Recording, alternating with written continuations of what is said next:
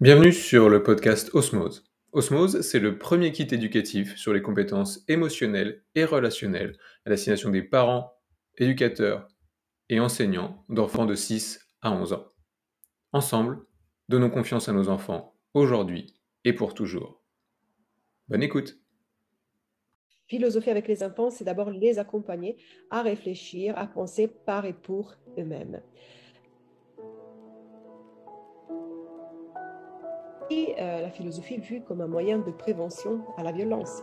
Ces espaces de dialogue, bien sûr, sont des espaces de, paix. Les enseignants s'aperçoivent que les méthodes traditionnelles, en fait, ne marchent plus vraiment, c'est-à-dire qu'ils n'arrivent plus à répondre aux besoins euh, d'une société, d'un monde qui est de plus en plus complexe et qui euh, fait émerger d'autres enjeux.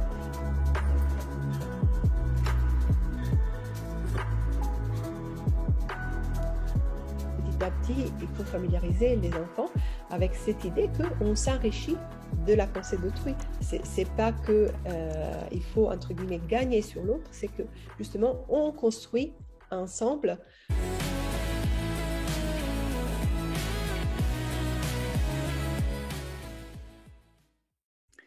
Bonjour à tous. Alors aujourd'hui, j'ai le plaisir d'être avec Chiara Pastoroni, qui est notamment formatrice en philosophie euh, pour les enfants. Je suis ravi de pouvoir euh, échanger avec toi parce que je trouvais le sujet vraiment intéressant. On n'a pas encore abordé la philosophie justement euh, avec les enfants. C'est un sujet moi qui m'interpelle. On est des fois resté un petit peu sur la philosophie qu'on nous a enseignée au lycée en dernière année. Je pense que là justement l'objectif c'est d'aller beaucoup plus loin et de voir l'utilité que ça a pour les enfants.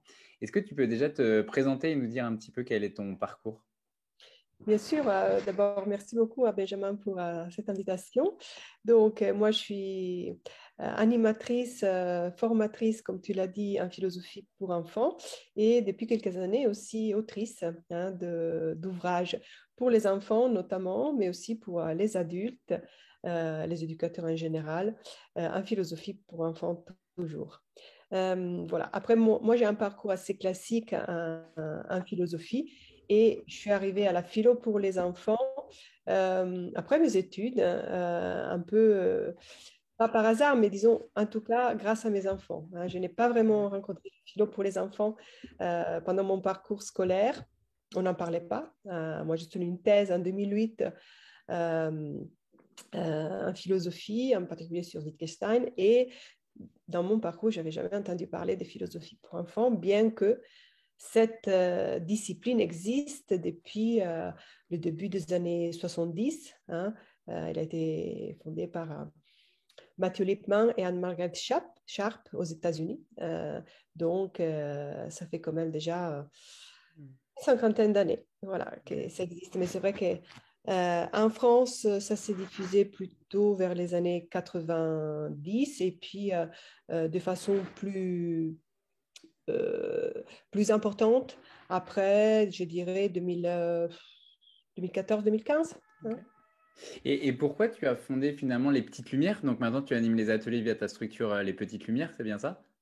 Tout à fait, oui, oui. Bah, moi, j'ai commencé, comme je disais, avec mes enfants, d'abord à la maison, hein, parce que comme tous les enfants, dès qu'ils ont commencé à parler, ils ont commencé à poser des questions philosophiques. Donc, je me suis dit, tiens, on pourrait faire voilà, quelque chose de, philosophique avec eux.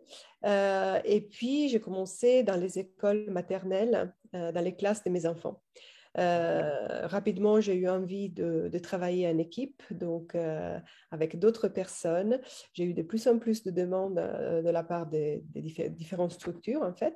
Et, c'est comme ça que les petites lumières sont nées, en fait, de cette exigence de diffuser la philo pour les enfants au, plus grand nombre euh, et, de cette envie aussi de faire un travail euh, coopératif en, équipe. Et, j'aimerais bien justement qu'on aille un petit peu plus loin sur euh, quelle est toi ta définition à toi de ce qu'est la philosophie. Nous, notre mission avec Osmos, qui nous semble primordial d'enseigner aux enfants, c'est tout ce qu'on appelle compétences humaines, soft skills, écoute des émotions, confiance en soi. Mais je pense quand je regardais des, des, des reportages auxquels tu as participé, il y a vraiment de notions qui s'entrecroisent avec la philosophie, notamment sur le bonheur, etc. Quelle est, pourquoi l'importance en final de la philosophie? Pour Pourquoi pour toi c'est important finalement d'enseigner la philosophie aux enfants comme ça dès le plus jeune âge? Alors, d'abord, euh, première chose, je dirais qu'on répond quand même à, une demande des enfants. C'est-à-dire mmh. que euh, euh, les enfants sont très curieux naturellement, donc ils posent beaucoup de questions. Et donc, ces ateliers offrent un espace de, de liberté d'expression, j'ai envie de dire, où on aborde des thèmes qui tiennent au cœur aux enfants. Euh, l'amitié, euh, la, la, vérité, l'imagination, la mort, le bonheur. Euh, donc voilà, beaucoup de, thèmes hein, qui, très spontanément intéressent les enfants et sur lesquels les enfants posent des questions. Après, il ne s'agit pas justement seulement de donner un espace, un espace d'expression libre, mais aussi de la guider. Et l'adulte, en ce sens, a un rôle fondamental parce que il intervient avec des questions des, bonnes questions, hein, pas des questions qui orientent vers une seule réponse, mais euh, il oriente avec des questions philosophiques, donc ouvertes, euh, pour travailler ce qu'on appelle des, compétences, des compétences de, raisonnement. Euh, par exemple, on accompagne les enfants dans la définition des concepts, dans l'argumentation. Donc, il ne s'agit pas seulement de dire ce qu'on pense, mais aussi le justifier. Hein, pourquoi on pense ça. Euh, on peut faire émerger des distinctions et des rassemblances entre les différentes notions. Euh, on problématise, etc. Donc, on travaille tout ce que, en général, on appelle l'esprit critique. Hein, c'est qui euh, aide les enfants à prendre du recul par rapport aux thèmes qui sont, qui sont abordés et petit à petit les amène à réfléchir par eux-mêmes. Donc évidemment, le but, ce n'est pas comme je, le disais euh, au début, d'amener les enfants vers une seule réponse définitive, qui serait la réponse, par exemple, de l'adulte, mais à élaborer sa propre euh, réponse. Hein. Donc, euh, philosophie avec les enfants, c'est d'abord les accompagner à réfléchir, à penser par et pour eux-mêmes. donc, il y a tout ce travail sur l'esprit critique, bien sûr, hein, c'est que Lippmann a appelé la pensée critique, mais pas seulement, c'est-à-dire qu'on travaille à différents niveaux, et du coup, même la pensée créative ou la pensée, euh, qu'on traduit en français comme vigilante ou attentive, sont pris en compte. Euh, il s'agit de quoi? Alors, bah, la pensée créative, en général, on la définit comme l'apport des idées nouvelles et originales. Euh, c'est la pensée qui permet de faire lien entre les différentes idées. Hein, parce que dans ce type d'atelier, la dimension du collectif est très, très importante. Mmh. L'enfant euh, bien sûr qu'on peut mettre en place des discussions à visée philosophique avec euh, son propre enfant, mais euh, cela ne permet pas à l'enfant de se décentrer, c'est-à-dire de se confronter à des points de vue différents du sien. Donc le collectif, la dimension vraiment de l'autre est très important parce que ça permet de évoluer dans sa pensée, de l'enrichir. et en même temps, on travaille de cette façon la, le respect de la pensée de l'autre, euh, donc la, tolérance et le respect de la différence. Euh, et puis je disais la pensée attentive qui est liée tout à fait hein, aux, autres pensées. Euh, la pensée en, anglais c'est le care thinking, hein, donc c'est le, soin de l'autre. Donc, le fait d'écouter l'autre, de, le respecter, de bien rebondir sur ce qu'il a dit. Ces trois pensées critiques, créatives et euh, attentives sont bien sûr interdépendantes et les trois fondamentales pour, euh, pour, pour, amener les enfants euh, à, à, mieux réfléchir, à mieux penser, à mieux, à mieux être. Hein. Donc, on parle souvent d'esprit critique, mais il n'y aurait pas de développement d'esprit critique sans les deux autres pensées. Et Comment justement ça a été accueilli? Parce que ces ateliers, tu les fais aussi bien euh, avec les différentes animatrices euh, que tu as formées toi de ton côté, mais également des fois au sein des écoles. Comment ça a été accueilli un petit peu euh, au sein de l'éducation nationale? Est-ce que ça a directement été des démarches d'enseignants? Est-ce que ça va un petit peu plus haut? Comment ça a été pris un petit peu ce côté justement, on va enseigner l'esprit critique aux enfants?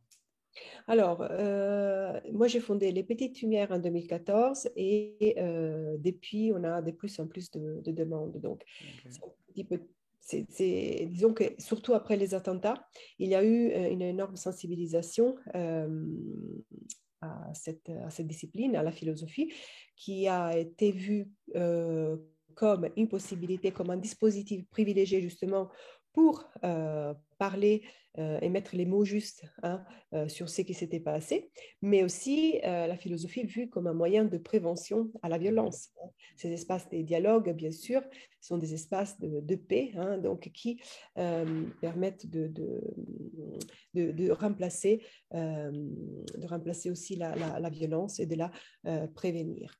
Donc, il y a eu de plus en plus de demandes, surtout par rapport à ces événements-là.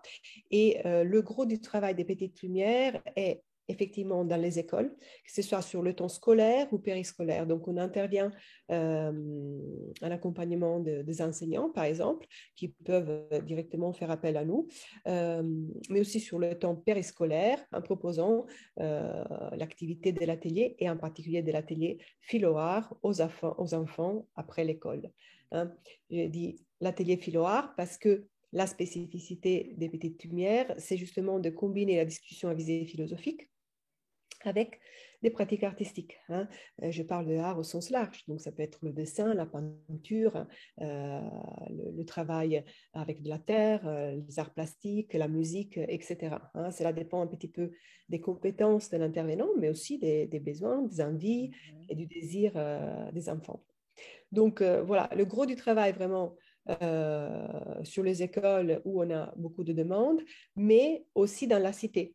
Donc on travaille avec euh, des bibliothèques, des médiathèques, euh, des cinémas, des théâtres et de plus en plus aussi avec des musées. Par exemple, à Paris, on intervient euh, dans le musée Picasso, musée Carnavalet, il y a le Louvre maintenant qui a fait appel à nous, donc le musée de l'homme. disons que la philo pour les enfants est vraiment en train de, se diffuser hein, un petit peu dans tous les domaines hein, de, la société, école ou euh, cité. Et, tu disais justement avec l'atelier des mères que tu formes les, adultes aussi, donc notamment euh, les enseignants. Est-ce que tu sens une... Euh, tu disais que c'était en constante évolution depuis que tu l'as créé en 2014. Est-ce que tu sens vraiment une véritable prise de conscience? Tu, parlais notamment d'une prise de conscience après les attentats, mais est-ce qu'au niveau des, adultes et du monde éducatif, tu sens qu'il y a véritablement un changement qui est en train de, s'opérer? Bah, euh, Je pense que les enseignants s'aperçoivent que les méthodes traditionnelles, en fait, ne marchent plus vraiment, c'est-à-dire qu'ils n'arrivent plus à répondre aux besoins euh, d'une société, d'un monde qui est de plus en plus complexe et qui euh, fait émerger d'autres enjeux. Hein, le jeu du numérique, euh, etc. Donc, le jeu écologique. Donc, voilà, il y a plein de, de, nouveaux enjeux aussi qui ont émergé et auxquels les méthodes traditionnelles ne peuvent plus, ne peuvent plus répondre. Donc, la philosophie peut être un dispositif efficace pour changer la façon d'apprendre. Hein. C'est-à-dire qu'au-delà de l'atelier philo, euh, ce que les enseignants recherchent, c'est des outils, des clés euh, pour faire classe autrement. Hein. Et donc, il y a des formations qui se mettent en place à la demande, effectivement, des écoles, mais aussi, moi, j'ai beaucoup d'enseignants qui se forment euh, par leur propre initiative. Hein. Donc, les, pas tous les académies, effectivement, offrent cette possibilité de se former à la philo pour, pour les enfants.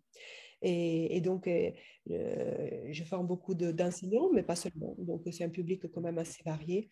Euh, moi, j'ai aussi des artistes, effectivement, surtout pour cette méthode que j'applique et qui combine l'art et la philo.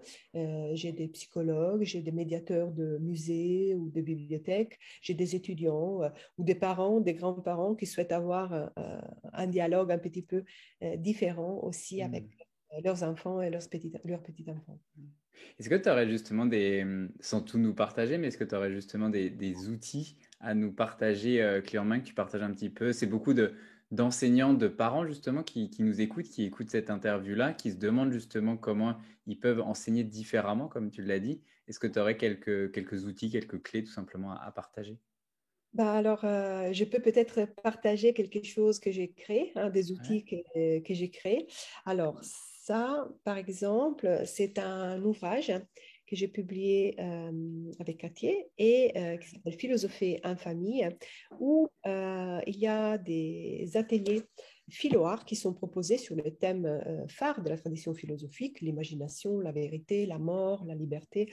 Qu'est-ce qu'il y a aussi? L'identité, le rapport aux autres, la nature. Donc, il y a des thèmes qui sont abordés et où les, parents, mais tout éducateur en général, est guidé pas à pas pour mettre en place ces, ateliers. Donc, il y a des, des pratiques de dessin, d'art plastique, de mime, etc. il y a huit ateliers pour les 4-7 ans et huit ateliers pour les 8-12 ans. Hein. Donc voilà, la problématisation du thème est un petit peu différente selon les âges et les pratiques artistiques qui sont, qui sont envisagées sont différentes aussi donc ça, ça peut être un outil qui, qui, voilà, qui permet très facilement de mettre en place des ateliers en famille ou à l'école. Est-ce que je peux, je peux me déplacer? Ah oui, complètement, oui, oui, vas-y. Parce que j'ai aussi des études de cartes qui pourraient être intéressants, mais peut-être que je peux partager l'écran, attends, sans forcément me déplacer, comme ça j'ai... je montre des exemples même plus, plus lisible. Alors, alors c'est des, des, cartes que j'ai publiées avec Mango. Donc, euh, il y en a trois, bientôt quatre. Et alors, euh, voilà. Ça, c'est le premier volume. Je vais vous le montrer. Ça s'appelle Mon atelier philo, 30 hein, concepts pour initier son enfant à la philosophie. Donc, euh, l'idée, c'est par le biais de cartes illustrées, hein, euh, d'aborder des thématiques euh, et des concepts différents avec les enfants. Il y a 30 concepts qui sont divisés en six thématiques différentes, l'art, le temps, la nature, la liberté, l'identité, etc. Et à partir de la description de l'image, après le, le, le euh, le, que je, le, le, parent ou l'éducateur en général est guidé euh, avec toute une série de euh, questions qu'il retrouve derrière la carte. Et il y a aussi une activité ludique, plus particulièrement artistique, souvent, qui fait lien entre le concept et l'activité que l'enfant peut partager avec l'adulte. Je vous montre juste un, une carte une ou deux cartes comme exemple. Alors, par exemple, alors la carte de la liberté. Hop, une seconde. Alors, la carte de la liberté.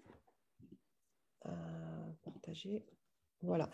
Ça, c'est la, la, carte. Hein donc une petite fille qui ouvre la cage d'un oiseau.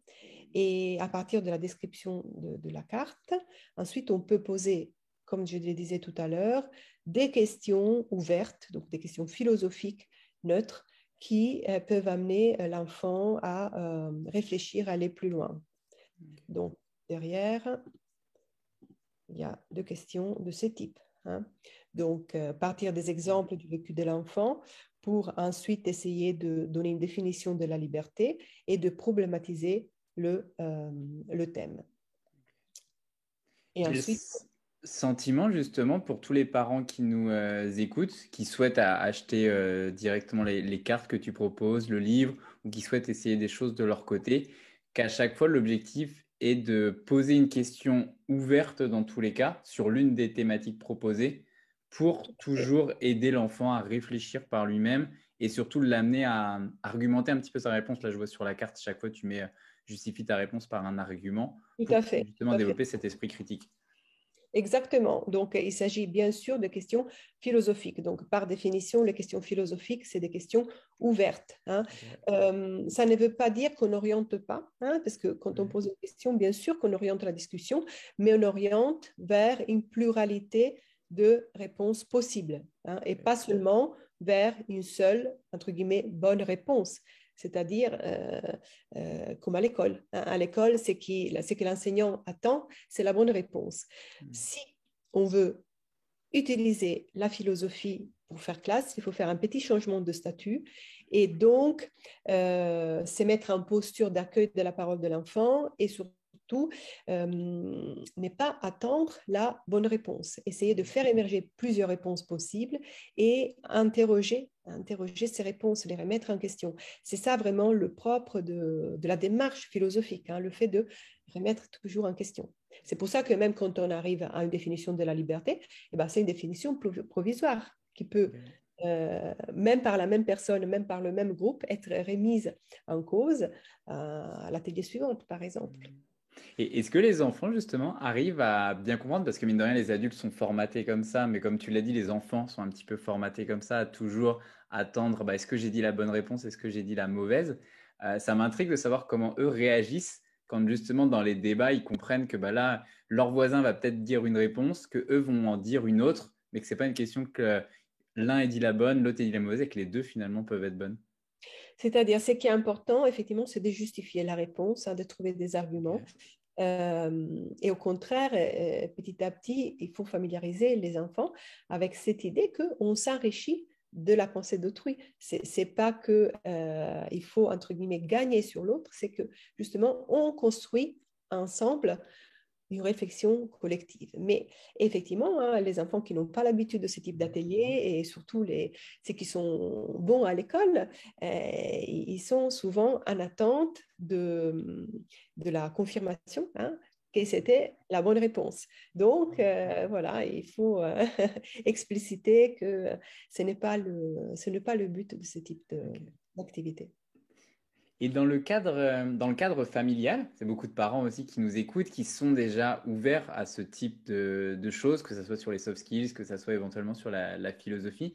Est-ce que tu aurais des, des, rituels ou des habitudes potentielles justement qu'on pourrait, que les parents pourraient mettre en place dans leur quotidien avec leurs enfants pour euh, arriver à justement que petit à petit l'enfant soit de plus en plus autonome sur ces trois pensées? Que tu disais, l'esprit critique, l'esprit créatif et l'esprit euh, attentif.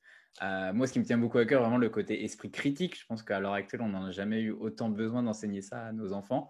Est-ce qu'il y a des petits rituels, des petites habitudes comme ça à mettre en, famille en place? Alors oui, et j'en parle justement dans ce petit ouvrage Philosopher en famille. alors c'est très important alors, il y a deux choses. Euh, quand on décide de mettre en place des ateliers philo, c'est très important que les enfants puissent euh, reconnaître cet espace-temps. Hein. Mmh. Donc, effectivement, euh, si d'un côté, on, essaie de toujours motiver les enfants et de, satisfaire leur curiosité avec des supports pédagogiques différents, donc on essaie de le motiver avec la diversité. De l'autre côté, c'est très important de ritualiser. Et ça, moi, je suis assez ouverte, hein. c'est-à-dire qu'on peut, par exemple, euh, inventer avec les enfants une petite chanson d'ouverture, on peut euh, décider de, euh, d'utiliser toujours, par exemple, le même bâton de parole, on se met bien sûr un cercle, donc déjà le cercle permet, hein, de, de, même en classe, même à l'école, donc permet de changer la dynamique de classe et de reconnaître euh, une autre, euh, un autre espace-temps, hein, une autre dynamique. Euh, on peut, par exemple, décider de faire passer les enfants sous, sous, une porte imaginaire derrière la porte de la philosophie. Donc, moi, je suis très, très ouverte hein, sur les, les rituels qu'on peut, qu'on peut mettre en place. En place. moi, j'utilise aussi une petite clochette, par exemple, pour le début à la fin ou pour séparer les différentes phases. et ça, c'est très, très important. Mais en même temps, j'ai envie de dire euh, que ce soit en classe ou que ce soit euh, en famille, euh, n'hésitez pas à s'appuyer sur voilà, une remarque qui se prête pour faire de la philo. Hein. Donc, on peut bien sûr organiser un atelier philo prévu sur un thème, etc. Mais cueillir aussi les, des remarques imprévues euh, d'enfants qui peuvent se prêter à aller plus loin dans, la discussion. Donc, faire de la philosophie un peu à toute occasion. Donc, euh, voilà, il y a les deux, les deux, conseils, les deux possibilités. Oui, c'est finalement, euh, on n'a pas forcément prévu, on n'a pas forcément besoin d'avoir un temps euh, dédié, même si ça peut être une, euh, une, super source de faire un atelier philosophique dédié, mais des fois des situations du quotidien pendant qu'on est en train de mettre la table, pendant qu'on est en train de manger ou autre, et que son enfant pose une question, plutôt que de lui répondre au tac au tac, de l'amener justement en lui posant des questions ouvertes à réfléchir par lui-même. Profiter des questions des enfants, profiter des remarques des enfants. Il y a un enfant qui arrive de l'école et qui, je ne sais pas, euh, qui, a pris une mauvaise note et qui dit mais à quoi ça sert l'école? Eh bien, à quoi ça sert l'école? Voilà, hmm. on en parle. Est-ce que l'école sert à quelque chose? À quoi ça sert? Est-ce qu'il faut donner des notes? Est-ce que c'est important? Etc. Euh, donc, ça peut être... Euh, euh, ce, type de, de, remarques. Et, mais ça, euh, voilà, c'est quelque chose qu'on peut faire avec son enfant ou bien avec les élèves en classe, euh, mais c'est très important aussi de structurer l'atelier. Les deux, en fait, les deux façons de, faire sont, sont importantes. Et, quel serait finalement dans, ton idéal ce vers quoi tu aspires que les, enfants de demain et donc les adultes de demain et comme base philosophique Est-ce qu'il y a des bases comme ça ou euh, un petit peu un rêve peut-être que, que, tu as ou qu'on pourrait avoir, que tous les enfants aient euh, ces quelques bases de philosophie? Euh, Quand tu parles de base, tu, tu, tu, fais référence à... Est-ce que je ne sais pas, il y a trois, grandes, trois, quatre grandes notions justement de, de philosophie que tu aimerais que tous les enfants aient? D'accord, je comprends. donc, j'avais bien saisi la, question. Alors, moi, je pense que en philosophie, c'est plus question de forme que de contenu, c'est-à-dire que euh, déjà, il ne s'agit pas de faire de l'histoire de la philosophie, même si on peut bien sûr faire des références hein, aux, philosophes classiques, mais toujours pour valoriser la parole de l'enfant. Euh, il y a ça. Euh, et euh, je pense que c'est que euh, qu'il faudrait développer, c'est ce dont on parlait tout à l'heure. Hein. C'est toujours hein, cette pensée critique, cette pensée vigilante et cette pensée euh, créative. C'est ça qui ensuite permet je pense, à mieux, euh, à mieux être, à mieux vivre euh, et, tout simplement euh, un, monde, un monde meilleur. Hein. Mais, mais ça, on l'applique après à n'importe quel, quel concept, hein, qu'il s'agisse de, de, la notion de vérité, de justice, de nature ou de liberté.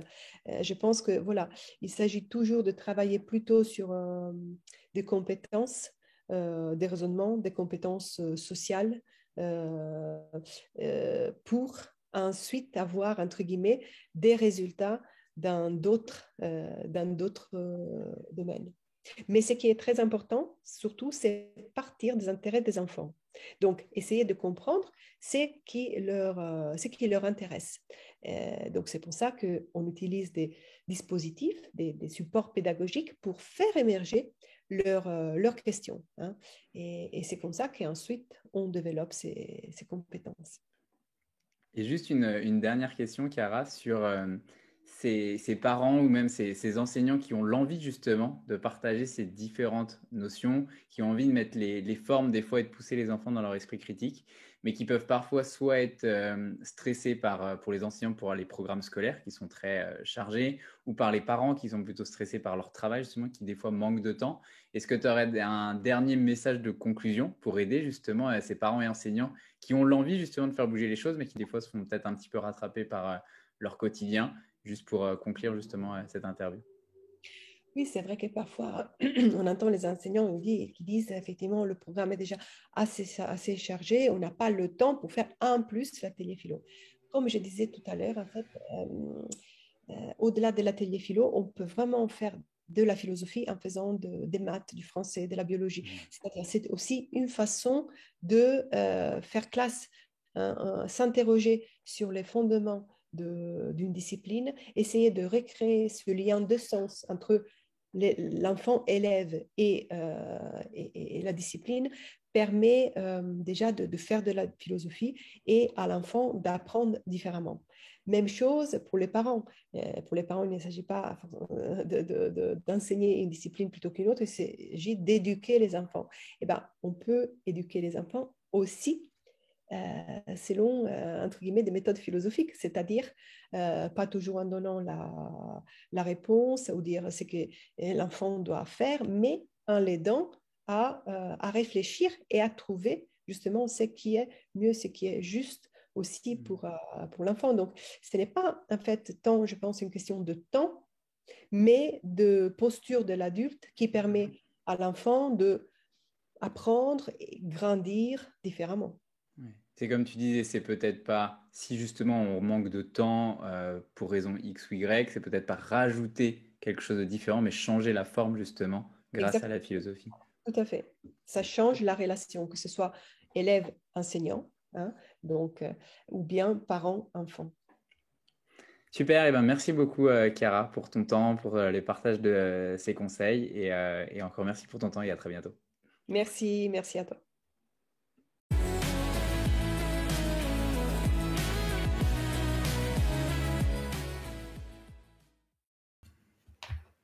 Et voilà, c'est terminé. J'espère que l'épisode vous a plu.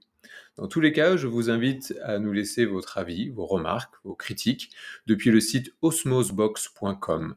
Je vous invite également à vous abonner à notre chaîne pour pouvoir être alerté des prochains épisodes. À très vite.